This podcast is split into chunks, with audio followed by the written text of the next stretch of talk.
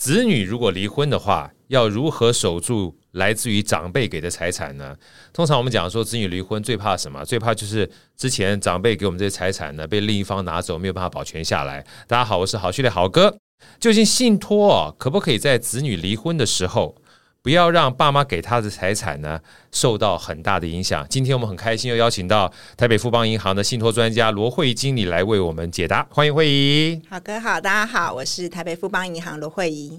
每次看到这些名人离婚的时候，我们就心想啊，这些名人的话，不管说家世好不好，或多或少的话，都会继承一些来自于父母亲给他们的一些礼物和好处嘛。嗯。那当我们要离婚的时候，不管是任何一个人啦，我们都想说，爸妈给我们的好处的话，如果被另一方拿走的话，除了我们自己会很难过之外，那父母亲也想啊，我今天给财产，或是给我的小孩啊，不管是给我的女儿，给我儿子啊，如果离婚之后都被其他人拿走的话，那不是很伤嘛？好，所以我们想了解一下说，说像信托在这一方面的话，可不可以针对于上一辈儿？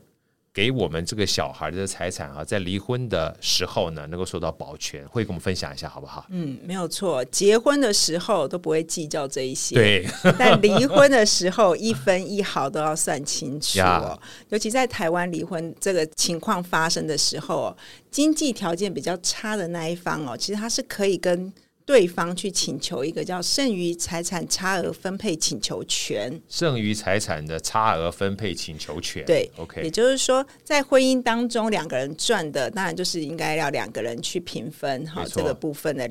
但是呢，有三项目是不能分的，对方不能分的。哪三项呢？第一项就是婚前财产。婚前财产，对，哦、婚前财产是不能平分的。对，因为那另外一方还没有任何贡献嘛，所以不能分。嗯。那第二个是继承而来的财产。继承而来财产，这是我父亲或我母亲给我的。对，这个。另外一方不见得有关系，对不对？对。对那第三个是呃，可能是遗产哦，继承而来的，这个也不能分。是。所以有三大类是不能分的。OK，所以这个东西其实蛮重要的，嗯、对不对？所以剩余财产虽然可以分配，但是有三个东西不能分。一个的话，基本上就是我在婚前、嗯、啊，不管是父母亲给我们的，或是别人赠予的啊，这个基本上是不能随便分的，对，对不对？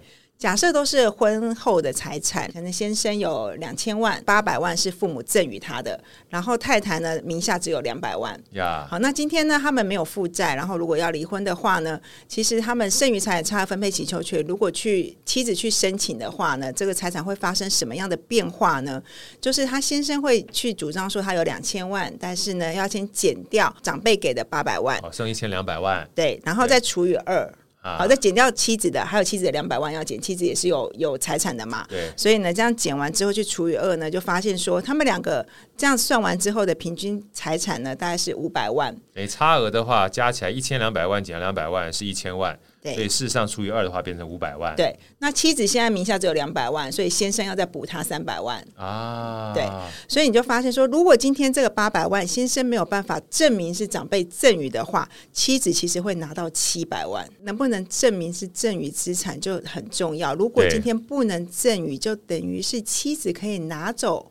长辈赠与财产的一半，哇，那这个就很关键了啊！刚刚会议经理说了一个特别重要的关键，就是如果今天是父母亲赠与的话，坦白讲，你是可以主张我在离婚的时候不用互相去做分配的，对不对？对。但前提是你要能够证明。那我们来请教一下，要怎么证明，好不好？好的，所以呢，我们就很建议大家可以用信托来证明。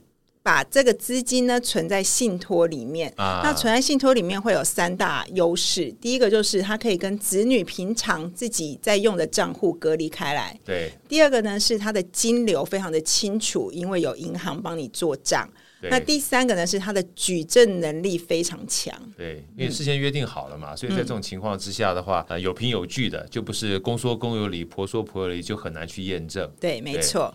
那简单的用下面的影片跟大家介绍一下，到底信托是什么？信托就是委托人把自己的财产托付给银行，并指定受益人，双方与银行用契约的方式来约定信托的管理方式与给付的项目。通常在信托呢，有三个重要的关键：人、财产和契约。当委托人把财产交给银行之后，银行就依照契约的内容来执行，将信托财产专款专用来照顾受益人。委托人不用担心财产被挪作他用或是被乱挥霍，以此来达到照顾受益人的目的。看完这个影片之后，大家大概会对信托有很大的概念了哈。那一般而言，我们常常可能会碰到的情况，那么请会议经理跟我们分享一下，好不好？好的，大概情况可以分成两种哦，一种呢是所谓的未雨绸缪型。就是今天呢，父母要开始做赠与了，但是他就想到了可能子女即将结婚，或是未来他会结婚，但是也有可能会离婚嘛，哈，对，所以他也是未雨绸缪型的父母。那这类型的父母，我们就很建议他，就是先信托。再赠予啊，先把这个东西先框起来，嗯啊，先保全起来，接下来再赠予。对，所以就是父母跟小孩可以一起来银行开个信托账户。那父母是委托人，每年呢，比方说你可以赠予两百四十四万的免税额在里面，就慢慢赠进来。然后受益人呢是小孩。那这样的情况呢，就是我们可以慢慢存，存在信托里面，然后证明是赠与的，每一笔钱银行都会帮你清清楚楚的列出来，这样子。对，来源基本上也清楚，然后存在信托账户里有保全，嗯，所以未来的话，在举证上面的话，基本上非常轻松。没错，这属于。基本上未雨绸缪型的，对，未雨绸缪型的，想的比较长远的父母。那另外一种呢，可能事情遇到叫亡羊补牢型的，因为未雨绸缪的父母亲好像不太容易，所以很多父母都是说：“哎、欸，我过去把钱都转到孩子的账上了，现在小孩要结婚了啊，但是我看他另外一半。”不知道妥不妥适啊，所以现在才想说，那怎么办呢？其实不用紧张哦，其实这个部分呢，其实也是可以用信托轻松的来解决。这时候呢，在结婚前哦，不用惊扰另外一半哦，不用惊扰另外一半，不用就请他来签婚前协议。在这个时候呢，就是只要带你自己的小孩到银行来开一个信托账户，把过去赠与给他的钱都存在信托里面。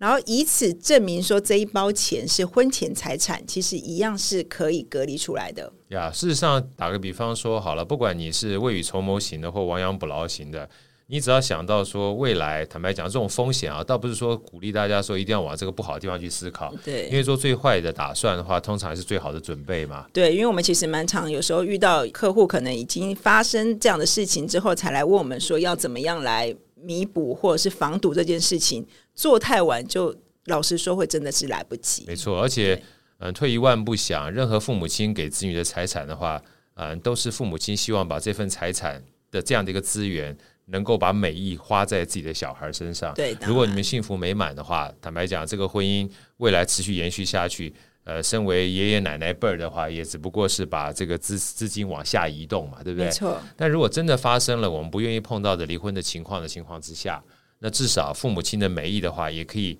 啊，很确实的留在他们想要保护的这个小孩身上。对，因为毕竟夫妻打拼的夫妻分合理，但长辈给的嗯留在自己家，好像也是比较合理跟安全。没错，没错。所以透过今天的这个分享啊，我想会议经理提供了非常好的方案啊。如果说不管父母亲你要给自己的小孩，或者是我们一般而言要结婚之前的话，针对父母亲给我们这些资产，如果未来想要做保全的话，避免在离婚的时候动用到这笔钱，以至于在分配的过程当中有更大的争论的话，透过信托是可以保全，也保障将来不必要的争论，也可以让这笔钱的话，真正这个父母亲的美意能到我们身上。对，没错的。啊，非常谢谢会议经理给我们带来这么好的分享，我们下次再见，拜拜。